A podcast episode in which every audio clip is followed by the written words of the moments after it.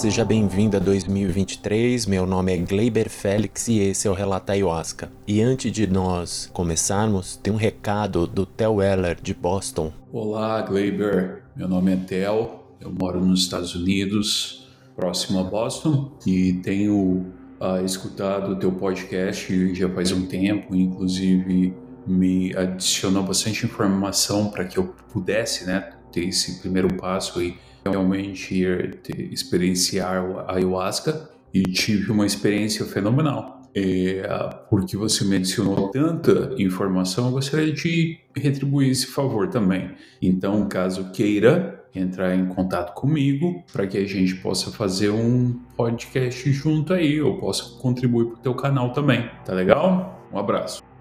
Gratidão, Theo, por esse seu recado. Eu fico muito feliz que isso tenha te ajudado, mas eu vou pedir para você deixar um recado no nosso Instagram, Relata Ayahuasca, que lá eu consigo dar um retorno para você e a gente marcar de fazer o relato aqui. E hoje o nosso convidado é Alexandre de Souza. Ele vai contar um pouco da experiência dele de expansão de consciência e como isso está mudando a vida dele. Gratidão a todos, espero que vocês gostem. E aí, Alex, tudo bem com você? Tudo ótimo, querido. Com você aí? Aqui tá tudo em ordem, graças a Deus.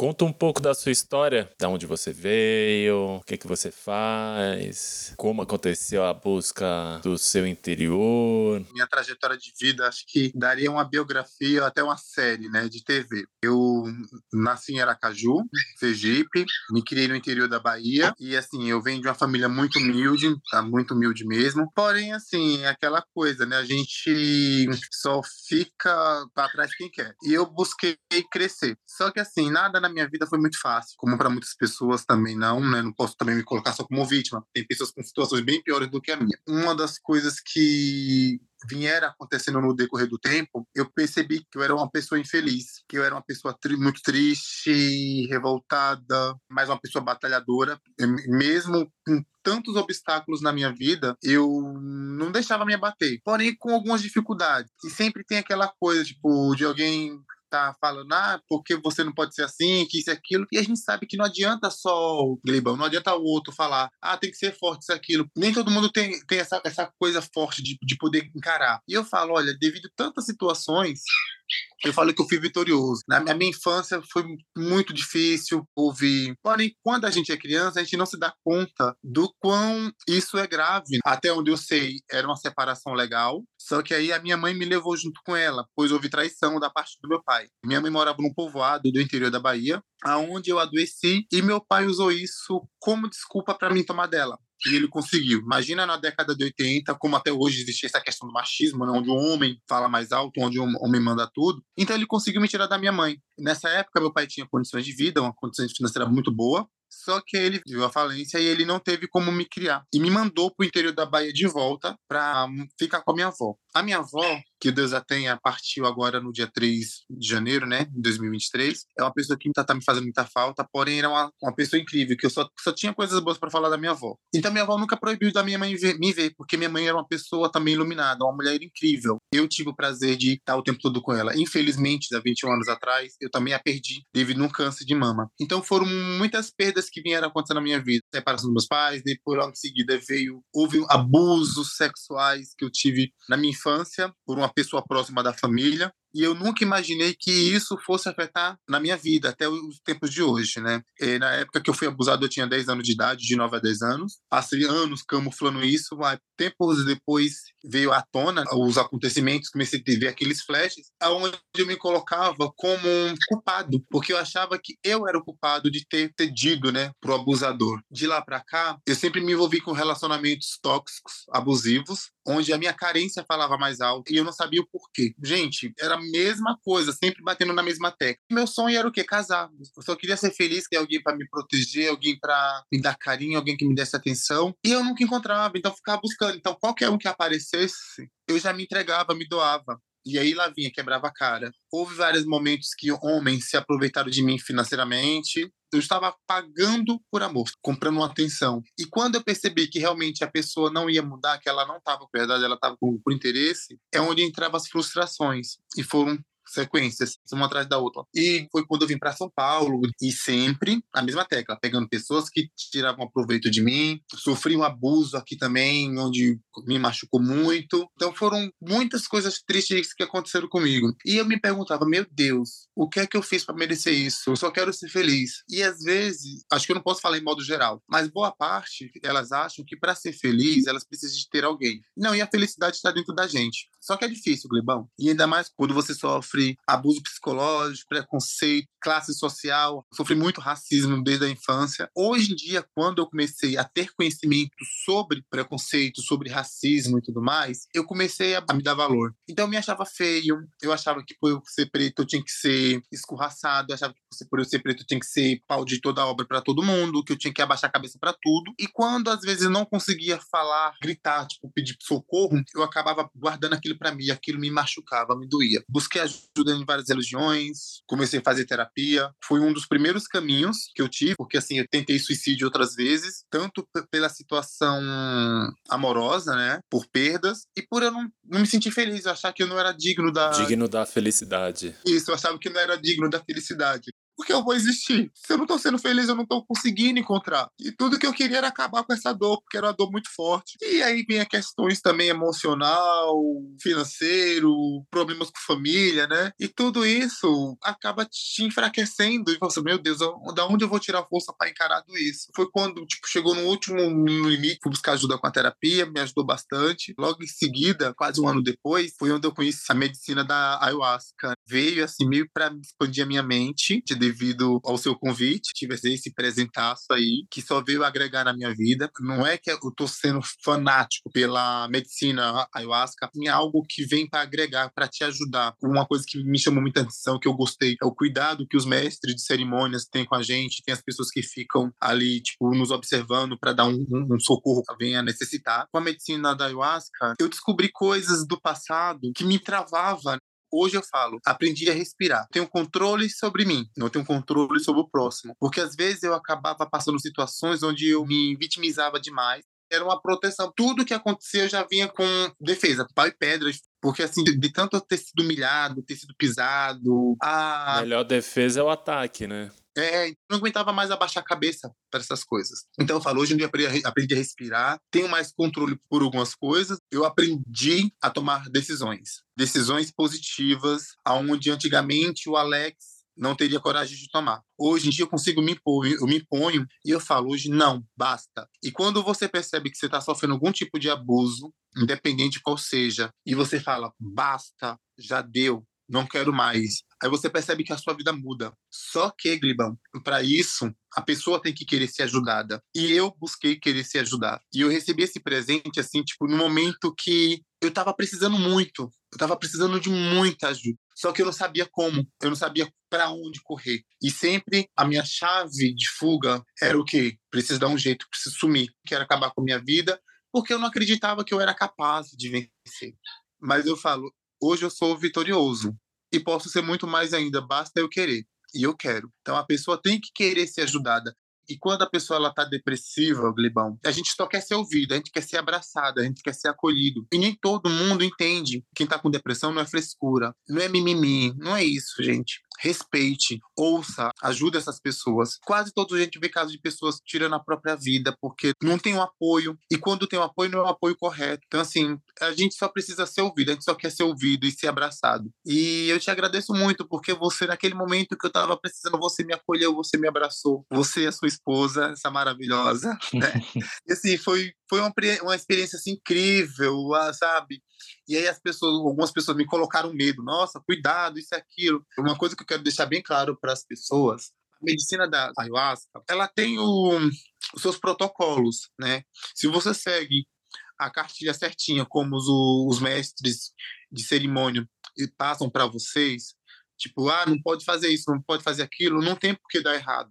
E eu fui confiante, né? Eu fui confiante, fui com medo, Acho que todo mundo acaba indo com medo, porque é uma coisa nova e é como você saltar de paraquedas, né? Que você não tem um controle, né, daquela situação. Então é muito mais difícil, mas esse medo é É normal. É tudo que é novo para nós e, e, tira a gente de um com, certo conforto, aí acaba dando medo mesmo. Eu sabe uma coisa que foi muito engraçada que na véspera do dia que eu fui pro ritual, eu moro com o meu melhor amigo, né, Francisco. Nós compramos um apartamento, só que tá no meu nome. E o meu medo é o que, Glibão? Por eu não ter apoio da minha família, e o Francisco foi quem teve o tempo todo do meu lado. Quando eu tive minha segunda crise de depressão, que eu fui para o fundo do poço, onde eu perdi os amigos que frequentavam a minha casa, os paqueras que frequentavam a minha casa, a família que frequentava a minha casa quando tinha, ah, tem churrasquinho, tem festinha, sumiram todos. E foi um, o Francisco que me acolheu, me puxou. Então, assim, eu sou muito grato a ele. Por que, que eu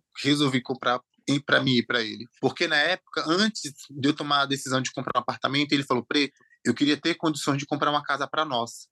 E quando ele falou nós, meu olho encheu de lágrima, porque assim, ele poderia muito bem, ah, não vejo hora de comprar casa para mim. Não, ele me, me incluiu. A partir do momento que ele me incluiu, ele me incluiu como família dele. E o Francisco é minha família. E o motivo que eu fiz uma carta, mas eu mandei para algumas pessoas, caso precisasse, era para ajudá-lo a não perder o que a gente conseguiu, porque como está no meu nome, a minha família poderia querer tomar. E aí, na hora, no, na hora do desespero, tipo assim, não vou fazer um, um vídeo testamento, porque vai que isso possa ajudar. Então, mandei para algumas pessoas de confiança. Caso um dia venha acontecer, Deus me livre, agora venha acontecer alguma coisa, independente se seja num ritual, se seja um acidente, alguma coisa, morte natural, causa natural, eu não quero que o Francisco fique na mão. E aí, por que, que eu fiz isso? Porque eu fiquei com medo de, meu Deus, vai que deu alguma coisa errada. Porque era, era tudo novo para mim que nem você, você falou, é que nem você saltar de paraquedas, você nunca sabe o que pode acontecer. E eu arrisquei e eu falo, sou grato, mudou minha vida. E aí, outra coisa que é muito interessante, o meu patrão, o Benê, ele tem uma palavra chamada os bolamuchas, que são aquelas pessoas, aquela, aquela pessoa que fica plantando a semente da erva daninha. E hoje em dia, quando eu tô no meio dessas pessoas, quando eu percebo que algo tá, tá muito pesado, que diferença vai, vai fazer na minha vida compartilhar algo que está fazendo mal pro próximo. Ficar compartilhando coisas negativas, você recebe coisas negativas, né? E hoje em dia nós vivemos num mundo que é um mundo que as pessoas elas perderam o amor ao próximo, um mundo de ódio. E as poucas pessoas que querem compartilhar o amor são pouquíssimas, mas se cada um fizer a sua parte, nós podemos ter um mundo melhor. Podemos mesmo. Eu aprendi a pedir perdão, eu aprendi a não guardar rancor, eu aprendi a reconhecer os meus erros, porque quando a gente é egoísta, quando a gente é uma pessoa negativa, a gente não, não atrai nada de bom só coisa ruim mesmo. E isso, para mim, está sendo um aprendizado, Gleb. É aquela coisa, é você matar um leão por dia. Todos os dias vão aparecer obstáculos na tua vida. E se você não estiver preparado, você cai na armadilha. Eu já saio de casa com armadura, mas com armadura de quê? De me blindar para essas coisas negativas. Por mais que o dia não esteja sendo bem, eu tenho que estar bem. A, a vida tá um caos, mas tá tudo tranquilo, tá tudo na paz de já. Mas é, porque tem algumas coisas igual o boleto tá para vencer, ainda não chegou o dinheiro,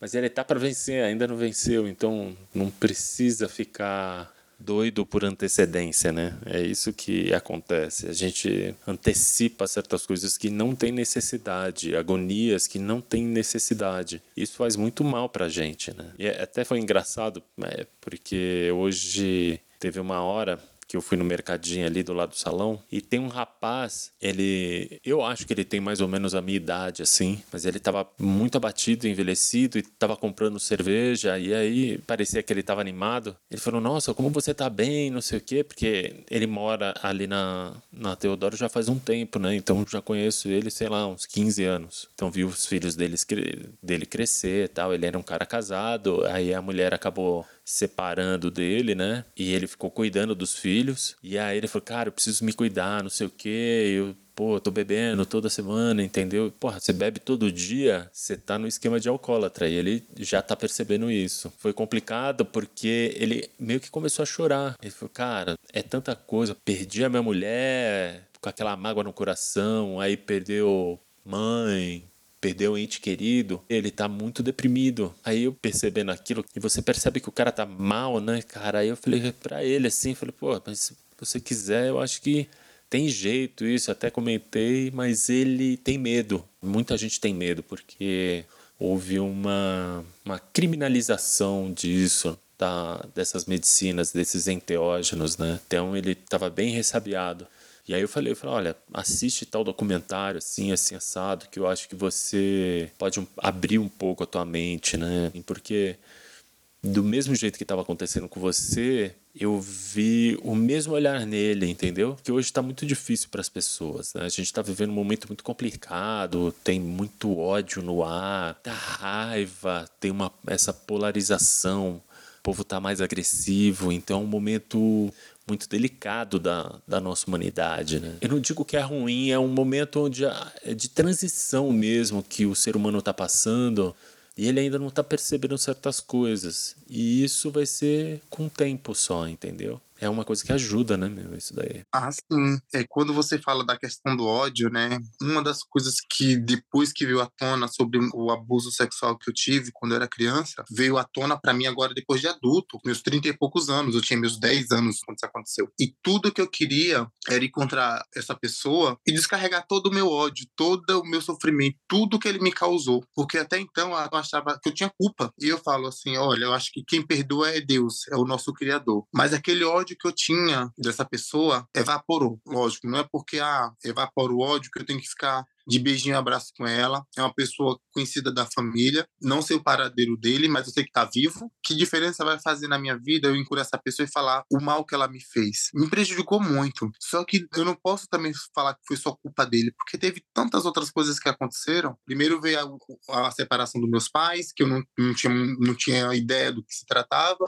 Depois veio esse abuso sexual, quase um ano, né? Esse abuso, porque essa pessoa me ameaçava, falava que se eu contasse para alguém, ele não ia mais gostar de mim, porque a minha avó e meu pai me bater, botavam eu para fora de casa. Eu não pude confiar em ninguém, fiquei sobre o medo. A pessoa que era para me proteger não me protegeu, que era meu pai, que é a imagem de herói, né? Eu tento ter uma convivência muito boa com ele, mas vive de volta, a gente está entrando em atrito, porque o meu pai, é, ele é alcoólatra, ele é acumulador, e eu, eu tive que lavar as mãos em relação a isso, porque assim, eu não, eu não consigo ajudá-lo mais. Eu ajudei até onde eu podia. Tirei ele do aluguel, comprei uma casa para ele, mas assim, ele quer mais, quer mais. Mas, gente, mas para ele querer mais, ele tem que se ajudar. A pessoa acha que para estar tá ajudando, você tem que estar tá ali só soltando dinheiro na mão dela, não é isso. Mas eu amo meu pai. E aí, no período da minha adolescência, chego completando meus 18 anos, a minha mãe foi, foi diagnosticada com câncer. Aí, logo nesse período, foi quando eu fui morar com ela. Foi difícil, porque assim, era o sonho dela que eu fosse morar com ela.